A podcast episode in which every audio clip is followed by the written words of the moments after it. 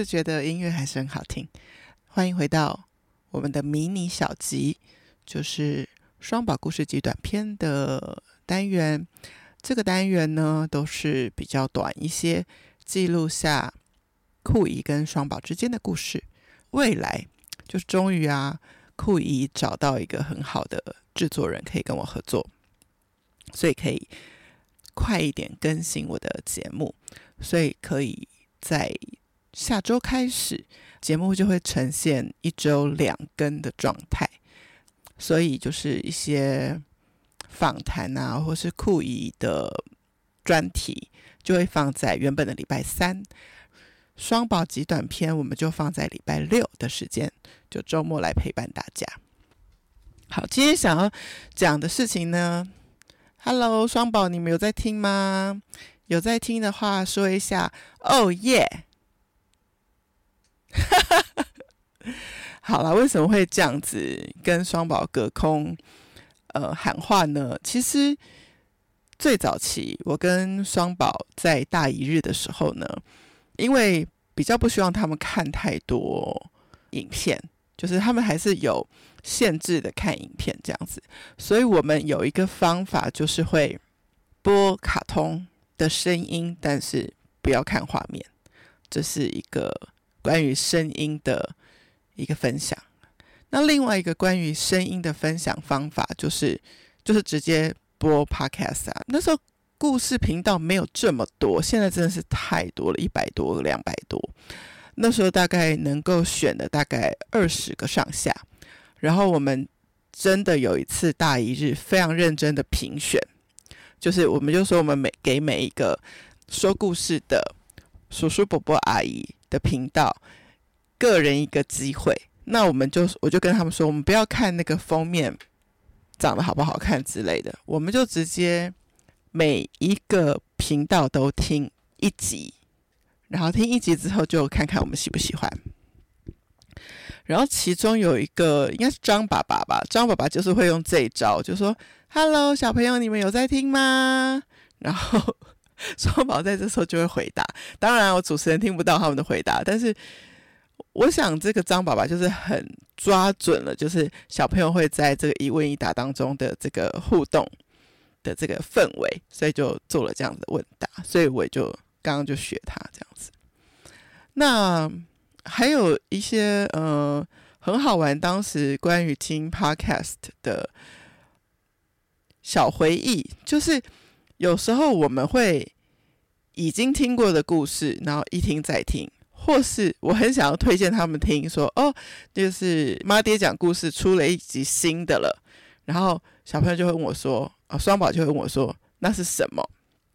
假设假设名字是比如说猫头鹰，那就要看他们两个就是喜不喜欢这个题目。如果不是很喜欢，他们就会说 no no 不要听，然后想要再听上一次的，比如说什么刷牙。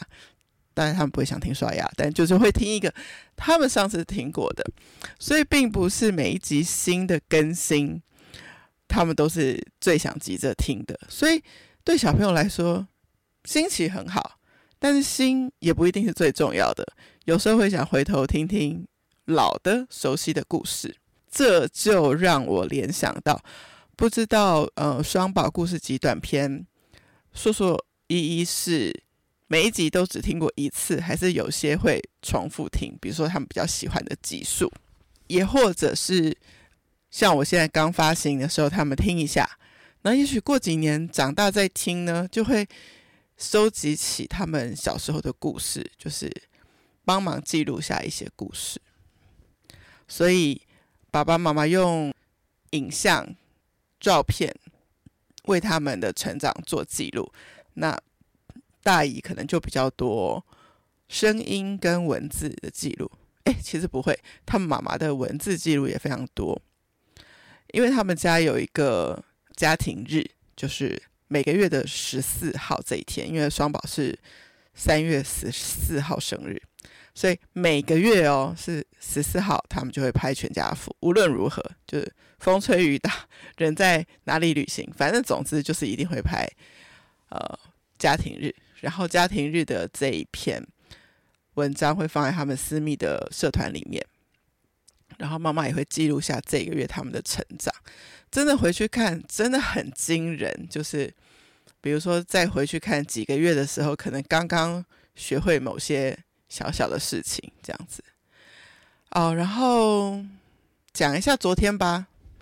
昨天其实就是双宝的幼儿园的上课的倒数两天，对，就是今天的最后一天。那今天就是他爸爸妈妈有特别，就是留时间一起去接他们。那昨天呢，就是安排我跟我爸去接他们。然后其实就是我内心挣扎很久，这件事情我到底要不要去？的原因是我上周五崴了一个大脚，在就是某一集我要录音的录音室，那是一个新的录音室，我没去过。然后在找路，他要从前门、后门标示，一边刷手机找地址，然后再看他的指标，然后再找的时候就没有留意到他的地板有一个落差，然后就很大声的咔，左脚就扭伤了。爆痛，诶，不是不是，当下不觉得痛，然后就想说，嗯，先录音吧，不然怎么办呢？然后就过了两小时，然后后就跟呃受访者吃饭，吃饭到一半的时候真的是爆痛，痛到我请店家给我冰块，先做冰敷，然后再来就受访者 Sarah 很好心的就请他先生把车开过来，然后就送我去骨科。那我照了 X 光没事，医生说要打一个血小板什么什么什么什么针，那还要去把我的血抽出来做解析，然后再打进去什么的，那一针要一万块。我说嗯，先不用好了，我就回家休息。回家周末真的是瘫在床上两天，然后腿抬高高，一直冰敷换冰块这样子两整天，然后到礼拜一早上我都还没有很确定。我到底能不能履行我的承诺？就是到双宝的幼儿园去，等于是在这个地点的最后一次接他们，那有一个仪式感，这样子。就状况还 OK，就跟我爸约了四点钟在校门口见。算了一下时间，把工作在下午两点多搞了一个段落，然后就觉得，哎，还是去准备一个小东西吧，让。这个最后一阶有一个小小仪式感，然后就到了我很喜欢的一个气球店，买了两颗小气球，就是有就是英文的毕业快乐这样子。带到校门口的时候，他们俩根本就完全不用思考嘛，妹妹就是抽走那个红色的星星，然后哥哥就拿走呃浅蓝色的爱心，这样，然后刚好不小心也搭到他们那天的穿着，好啊，就很开心，然后。跟着阿公公牵手，跟我牵手，就一起往他们家走。其实就是一个一段很日常的道路。然后你在这一天，就是会小小的有一些小回忆，就是在他们还超级小、超级小的时候，就是牵着他们的时候是一个状态，就是他们可能牵很紧或者什么是一个状态。那等到大一点。可能开始会一下课看到你就开始分享今天学校发生的事情，就是在语言表达成熟了之后，又又到了另外一个阶段。然后也有一个阶段是超级喜欢一下课就说要去公园玩，因为确实如果天气还凉凉的季节，去公园玩一玩是很很开心的事情。那甚至我们也计划过开拔到大安森林公园去玩。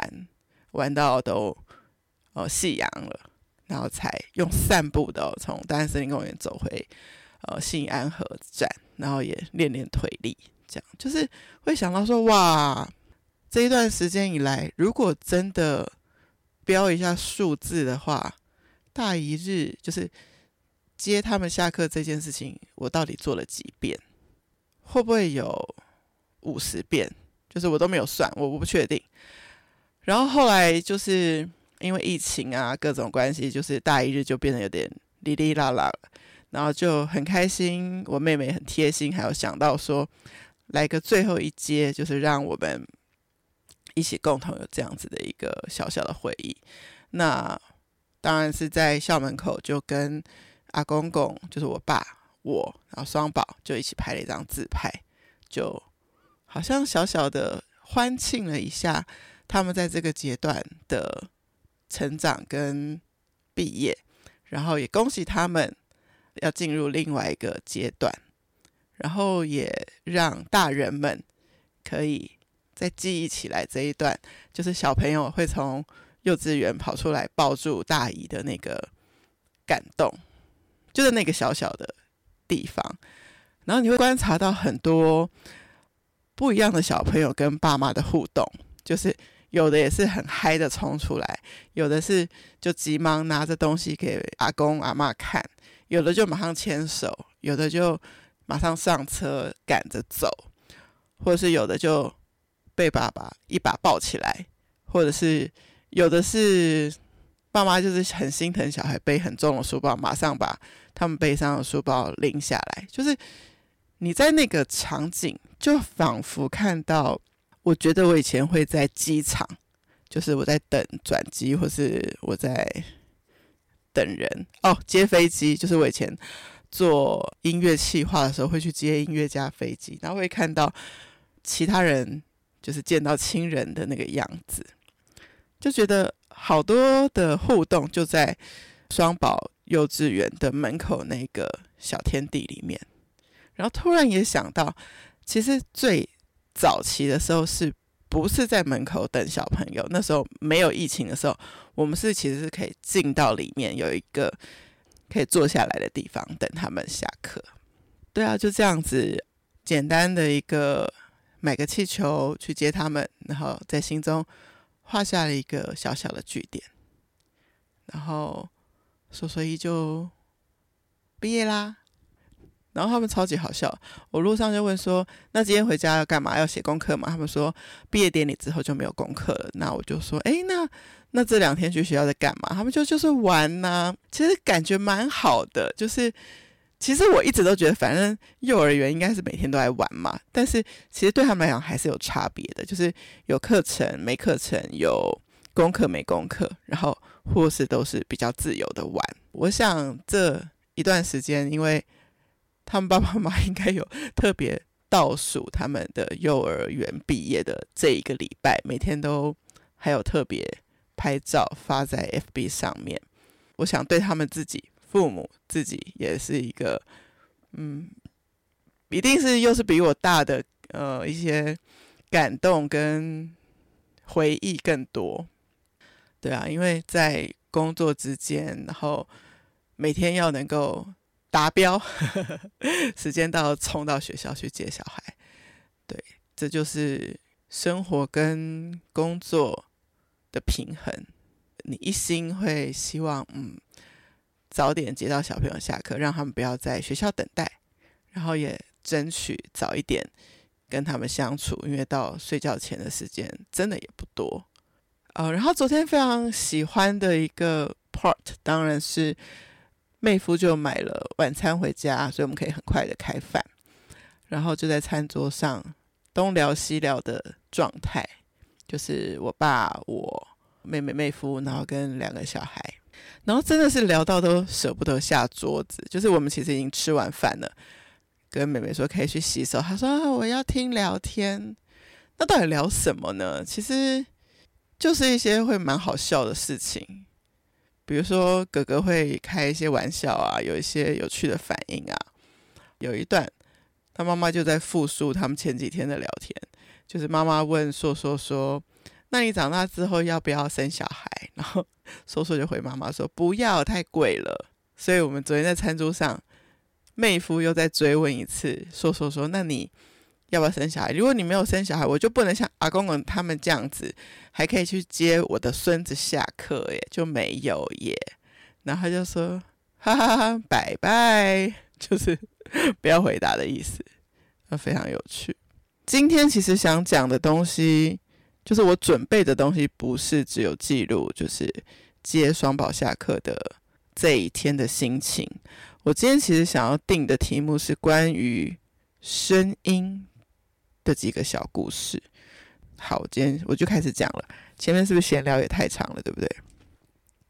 就是我们昨天在把玻璃路在高雄的小影片又从头到尾就在他们家的 Apple TV 又播了一次的时候呢，诶，就看到电视有显示 KKBOX 嘛，然后他们就发现，诶，KKBOX 上面可以搜寻酷以联盟，然后就可以直接用 Apple TV 就听 Podcast，然后我当时就很想要跟他们回应一个故事。但是后来他们在看卡通，所以我就没有讲，所以我就补在这边。就是关于声音这件事情啊，大姨真的是很有感。就是我不是说 Podcast 突然在台湾红起来，然后我就觉得说，哦，那我也要录。不是，我是对于声音这个媒介是觉得很着迷的。比如说我的第二份工作在两厅院的时候，我记得有一次我们。的应该是交响乐团类的一个节目，就特别做了彩排场的开放参观这样子。那开放的对象当然就是也有一般校园的小朋友，然后其中有一批是听障的小朋友。大家一定会好奇说：“诶，那听障小朋友怎么听交响乐？”那那一般我们的引导就很特别，是把他们全部都带到舞台边上，然后就是摸着地板。让他们感受那个震动。那我想引导老师也有告诉他们说，现在舞台上有哪些乐器，让他们可以去想象那个画面。对，所以这是其中一个我准备的关于声音的故事。然后另外一个再延伸到广播。我是一个，你说以前不能看电视的时候听广播吗？倒也不是这样，是。因为我的工作就是表演艺术的宣传，会跟一些电台很有关系，就会常常去，真的是进到实体进到电台里面去做一些艺文活动的推广啊、宣传啊，然后会遇到不同主持人，那根据他们的风格呢，会准备不同调性，但是当然相同内容的题材去分享这样子。那所以我就对于广播的这个公司，就是有一个。办公室，但是里面都会有一些小小隔间很好的密室，就觉得特别好奇，就是录音的地方。然后后来自己当然也就养成了就是要听自己上节目的效果，然后诶也开始听节目。然后我那时候真的还做了一件这样的事情，就是我看了一本桃子姐出的书，我真的忘记是哪一本，可能是她第一本书。然后我就真的看了很感动，很有感觉，写了一封我的心得。就寄到电台给他，就我是文字写的，那当然就是就觉得说，诶，他如果有看到，那就就是表达一下我对他的写的文章的心得的谢意，这样，因为给了我很大的启发。诶，结果他在节目上读了出来，就说有一个听众来信，然后关于我的书，然后这一段怎么样，他给我一些他的反馈，我就觉得很有趣，因为。就是我们不可能认识桃子姐，所以不可能去跟她聊天。但你透过一个文字，然后她再透过一个声音，就回应了你一个事情。那当然，那个年代就是这一个循环是很遥远的吧，就是比较慢的吧。那现在你有可能就是你喜欢的 KOL 正在直播，你就在下面就可以直接打字给他，就是一秒之间的事情。但是以前是要这样子。不特别期待，但是我就是做了我的表达。但是后来，诶，隔个可能一个礼拜多，然后听到，就觉得很有趣啊。然后当时因为我有认识的人在电台工作，他就说：“你没把它录下来？”我说：“啊，对，没有没有录下来。”然后他就说：“没关系，没关系，我帮你吊袋子。”然后他还烧了一个光碟，然后给我留念。当然，这个光碟呢，就是很不幸的，应该是在我们家淹水的时候嘛。还是这个年代错字，总之这个光碟应该是也不在了。这样，这也是一个让我觉得，就是关于声音这件事一个很有趣的故事。然后，其实大姨常常以前喜欢一个人去旅行的原因，倒不是找不到朋友，或是怎么样，或是你一定还没出现之类的。平常工作有很多很多的沟通，因为行销的人要做很多很多的沟通，所以你在工作的时候已经用了很多的能量在沟通。那你放假的时候就想要一个人去吸收跟学习。所以还有一个声音也是常常陪伴我的，就是我常常会去博物馆看导览的时候，我就是会借那个耳机，因为其实每个导览都会有一些解说，尤其最近的几年都会有这样子。所以我就记得我在高雄美术馆就是借着耳机，然后听耳机里面的导览的老师，然后对每幅画的一些介绍啦，或是一些评论这样子。所以这也是我很喜欢耳机的一个原因，耳机都陪我旅行。讲到旅行，就是我在英国伦敦九十三天的时候，呃，那时候去读语文学校，然后有一个周末，其实跟一个韩国跟一个日本同学，我们三个人去巨石镇，那边当然有导览耳耳机，日本同学当然就选日文。然后韩国同学学韩文，还是我不确定那时候那个年代有没有韩文的导览。总之，他们都选他们熟悉的国家的。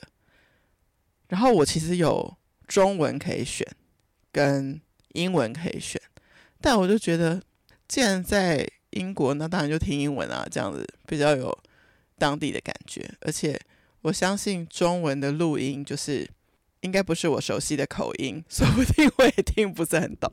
好，总之我就选了英文。然后确实就是，嗯，因为讲历史很深很难懂，但是抓到几个 keyword 还是可以理解一下这样子。而且刚好去之前其实有看过他的就是文字介绍，所以就可以理解。然后觉得哇，真的是这个耳机的声音陪伴着我这样子的一个旅行。也不会觉得是一个人，就是你在群体当中又是一群，然后又是个体，因为你在被耳机关注，你就好像在自己的世界里面。所以我一直就是很喜欢关于声音、关于耳机、关于用声音去表达跟记录。其实我没有做过太多记录，但是以前那个年代，我们是有答录机这个东西。就是我们那时候没有手机啊，所以出门的时候就没电话，回到家才有电话。出门就没电话，回到家才有电话。那如果你出门又有人打电话到你家的时候，是不是就没有人听电话？所以就会有一个东西叫做打录机，它就会自动接电话，然后说：“B，哈喽，我是珊珊，我现在不在家。听到 B 声后，请留言。”好，然后那个朋友就可以留言。那我回到家就可以按这个。答录机来听，今天有谁留言给我，然后我再回回复电话。这个让我想到，就是这两天跟一定有看一部电影，叫做《跳出来》，就是关于一个乡下女孩到城市，然后学街舞的故事。然后他们呢就要去城市了，之前这个女生的爸爸就说：“你要写信回来呀，这样子。”然后那个女生，因为那个年代，那个女生就说：“哦，我们现在不流行写信，我们现在流行寄卡带。”所以她就是去城市工作一阵子之后，就会寄一个卡带回来给爸爸，然后爸爸再把卡带放进机器里面听，然后就可以听到他讲述的他最近的故事。那这个跟写信有什么不一样？因为其中有一段就是。这个女生在学街舞嘛，然后她就跟爸爸讲述说：“我学街舞啊，然后怎么样怎么样。”然后我播一段我们跳舞的歌给你听哦。所以你看，这个分享就包括了听觉上的分享，所以她就必须是用声音的方法记录下来的。然后讲到录音带啊，我也想分享，嗯，应该是两部电影。但你们现在太小了，双宝双宝现在太小了。其他的听众可以去找一找，就是有一部电影叫做《浓情录音带》，然后有另外一部电影叫做《伊丽莎白小镇》。这两部都是跟录音带歌单有关的故事，一个比较偏亲情，一个比较偏嗯、友情转爱情的一个公路旅行。嗯，就是都蛮有启发性的。如果你也是喜欢音乐类、声音类的题材的话，可以去看看这两部电影，这样子。然后关于声音的故事，天哪，我好像讲了快要十个了。最后一个就是，这是二零零五还零六年的时候，就太久以前了。就是约莫我三十岁左右，就那次那会儿是要去到美国，就是 Aveda 的原厂去开会。然后他的开会就是每一个国家只能去一个，然后那时候就那一年就选到我，那我去了。除了上课，除了分享，然后年度的一些 social media guideline 的分享之外，有一个早上是比较轻松的早上，讲师就请每一位同学准备一个才艺。但我后来发现好像没有每个，就只有带两个人，就是表演的才艺。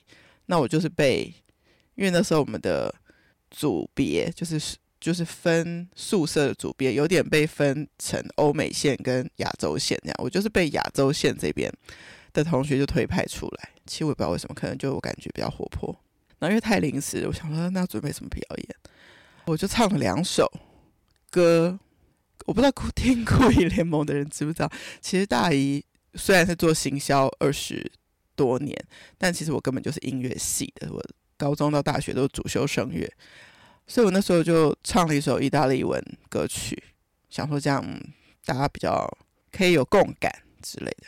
然后第二首，因为那时候他们就是说要表演，待十分钟，十分钟就需要两首歌这样。第二首就唱了中国民歌还是中国民谣，就是茉莉花。那因为 Aveda 的 conference，我们其中有一个 section 在。讲调香嘛，那所以我就想说，哎，那就来一个茉莉花，我就可以解释这个歌词，然后花的香气这样。然后结束的时候，就有一个忘记哪一国的佳丽，我都说各国佳丽的一样也是 Aveda 的行销人员，就去与会的人就来跟我说了关于一个他的奶奶的关于茉莉花的故事，就是。好像他如果在他家的某一个五斗柜的书桌，忘记是五斗柜还是书桌的抽屉打开，就是会有茉莉花香，那就是以前奶奶会放茉莉花的什么香水还是什么在里面，这样之类的。然后我就觉得诶，很有趣，就是一首歌又连接到了听觉，又连接到了嗅觉，然后连接到人的记忆跟故事。然后就想跟双宝讲一件事，就是，嗯，其实有时候我不知道现在的人会不会这样，但我们以前啊，就是很容易在路上听到一首歌的时候，想起某一段的回忆。比如说，这个年代真有点久远。如果现在在听到林慧萍的歌，你们妈妈跟我就会想起我们小时候有做过花莲轮的记忆。那如果我们现在听到孙燕姿的歌，我马上就会想到我跟你们维利阿姨在澎湖旅行，然后在那是八月嘛，帮她庆祝生日的那一次旅行，因为我们就是听孙燕姿的歌，这样。所以，嗯，声音就是可以记录下来，然后帮助我们，好像写下一个日记。声音可以帮我们表达我们的情感。不一定就是你也不确定接收到的人他是有没有同样的感动，但是我至少觉得表达的这一方可以表达出自己的情感。然后声音还有一件很有趣的事，就是有些人不是在语言上特别好的人，example，你们的丢丢，那他可能就。比如说，你跟他一起看完电影，就说啊，你刚看完这部电影有什么感想啊？他就会说，呃，不要问我，不要问我，类似这样子。因为他很难用言语去说，就是他觉得太矫情了。但是呢，他在适当的时候，他会可能给你一首歌，然后就把他想的、他想讲的话，就是刚好就在这首歌的歌词里面，那就送给你。所以声音也是一个可以赠予的礼物。好，就是一些关于为什么到今天达达意会选择用声音的方法做节目记录一些事情，以及声音曾经在几个时间节点上给我的感动，来告诉你们。然后，其实我有一点想不起来，你们可以问一下你们妈妈，就是是不是在你们妈妈跟我住在一起的时候，就是你们你们还在她肚子里的时候，然后我有没有放过一些音乐给你们妈妈听？这样很像有这个印象，但是又有点模糊这个印象。对啊，就是因为达达一是学音乐的嘛，也会觉得说，嗯，胎教的音乐也很重要，所以大概不常常，但是如果有想到，就是不太忙有想到的时候，就会做这件事情。然后很谢谢你们妈妈有邀请我做最后倒数第二天的接送，以及还有让我邀请我上线上参加你们的毕业典礼。那也听到你们唱的歌了，也觉得很厉害，都可以把歌词背得那么好，然后还带动作。达达也想跟你们讲一件事，就是每一个大人啊，他们在小的时候都是像小 baby 的时候，听到音乐都是会跳舞的，听到歌也会跟着摆动，那也也其实是爱唱歌的。可是很奇妙的，在长大的过程当中，可能教育体系的升学压力当中，就慢慢的就会忘记这两个东西。就是我们的长大的过程当中，可能大家都会觉得课业比较重要，所以我们的音乐课跟体育课都常常被借去补习数学课，就是加强数学，加强比较重要的科目。那是我们的年代，我不知道现在会不会这样子。但是我想讲的事情是，其实你看啊，小小朋友就会唱歌跟跳舞啊，喜欢呐、唱歌跳舞画画，所以其实与生俱来我们就会。那却在长大的过程当中，不是变得不会，我是觉得变成遗忘了，忘记它了，因为有别的事情可能更重要，所以我们就忘记了这件事情。但是呢，我要跟你们说的是，我的奶奶。就她是小学的音乐老师，然后她也是很会教唱游，然后他的音乐课是厉害到被基隆市邀请，然后去示范教学，就是一整年去巡回各个学校示范教学。